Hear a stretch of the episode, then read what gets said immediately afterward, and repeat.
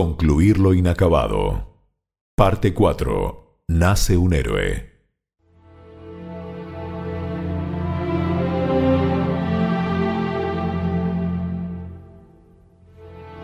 Mejor que los demás conocía Colón las dificultades y peligros y por consiguiente la imposibilidad de navegar contra viento y corrientes marinas en las frágiles embarcaciones de los indígenas, en lo cual veía más de mil probabilidades de muerte que de una de buen éxito.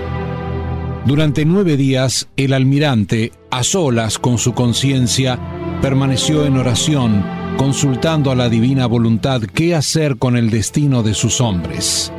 Colón pensó que la persona que aceptara su propuesta debería ser un buen cristiano, que estuviera preparado y dispuesto a sufrir por los demás, que fuera un hombre de corazón fuerte, que ofreciera a Dios el sacrificio de su vida, inmolándose por la salud de todos sus compañeros. Pero, ¿quién sería la generosa víctima? Colón no se creía capaz de tanto heroísmo, pero él sabía que había un hombre que no se negaría, Diego Méndez, el sevillano, hombre que amaba a Dios por sobre todas las cosas y lo respetaba a él como marino. Al otro día el almirante encargó al contramaestre de la carabela, la vizcaína, Martín de Fuenterrabia, que hiciera venir a Méndez a su presencia.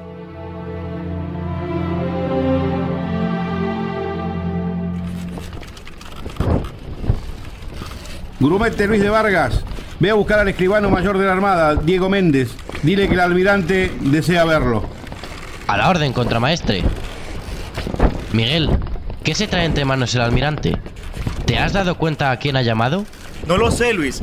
Si el almirante lo está llamando, debe ser por algo importante. Sabemos que el viejo sabe lo que hace. ¿No lo crees? No hay duda de eso. Y si hay hombre que tiene hombría, es Diego Méndez. Cuando estuve en Cádiz, fui testigo como él solo enfrentó a cuatro hombres que estaban golpeando a un pobre viejo que luego prendieron fuego. ¿Sabes lo que hizo? Los enfrentó sin necesidad de desenvainar su espada.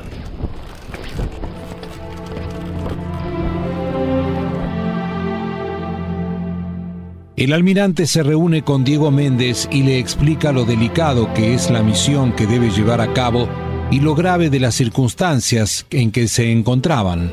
Lo que el viejo marino no sabe es que es observado en secreto por su hijo Fernando, que entre otros hechos que ocurrieron en este cuarto viaje, él inmortalizará como un biógrafo lo que su padre le encarga al sevillano.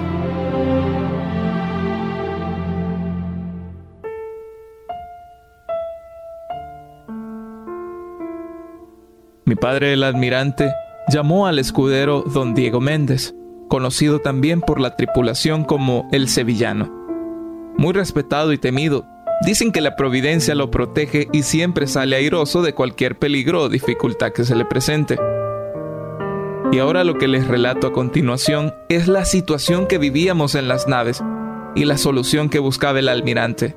Este, mirando a los ojos a don Diego, le dijo, Méndez, ¿Sabes el peligro que corremos aquí? Los nativos nos superan en número, pueden atacarnos cuando se les antoje y quemar nuestras naves, sobre las cuales hemos fabricado estas casas de paja seca. Es loable el arreglo que has hecho con ellos para que nos provean de agua y comida todos los días, pero no sabemos hasta cuándo lo harán. Si llegaran a cambiar de parecer seríamos aniquilados. Se hizo un silencio entre ambos. Méndez, refregándose la barba, respiró profundo y respondió. Almirante, entiendo muy bien la gravedad de la situación. Dígame, ¿qué tiene en mente?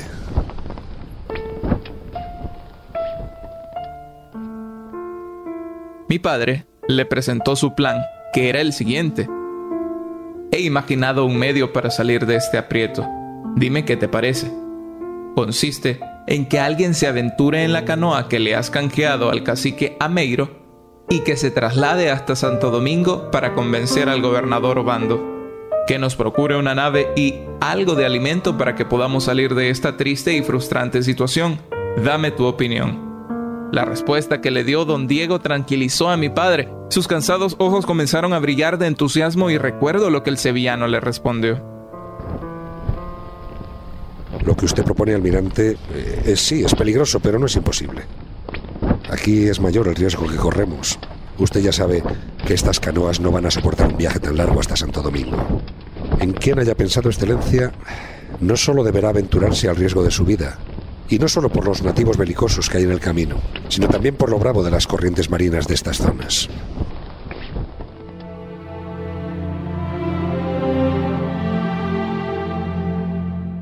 Hubo un momento de silencio. Colón nada replicó porque no tenía nada que objetar. No se trataba de razonar, sino de sacrificarse, y su mirada, su actitud, decían bastante de Méndez. Él era un hombre de valores morales fuertes que había experimentado la bondad de Dios en su vida. Tocaba ofrecerse de nuevo en aras de la salvación de sus amigos. El escudero entendió el silencio del almirante y respondió. Excelencia, si me lo permite, expuse mi vida en muchas ocasiones por salvar la suya y no es la primera vez que le acompaño. Dios siempre me ha salvado, sin siquiera sufrir un rasguño. Pero a pesar de mis buenas intenciones, siempre están aquellos que murmuran sobre las empresas que me han confiado y de las que he salido victorioso. Yo creo, almirante, que sería bueno que proponga el caso a los demás oficiales para ver si hay alguien mejor que yo. Al final de los casos, si se rehusan, arriesgaré mi vida por usted, como ya lo he hecho otras veces. Los invito a que hagamos una pausa, que nos detengamos aquí. En el próximo capítulo les relataré el desenlace de esta historia.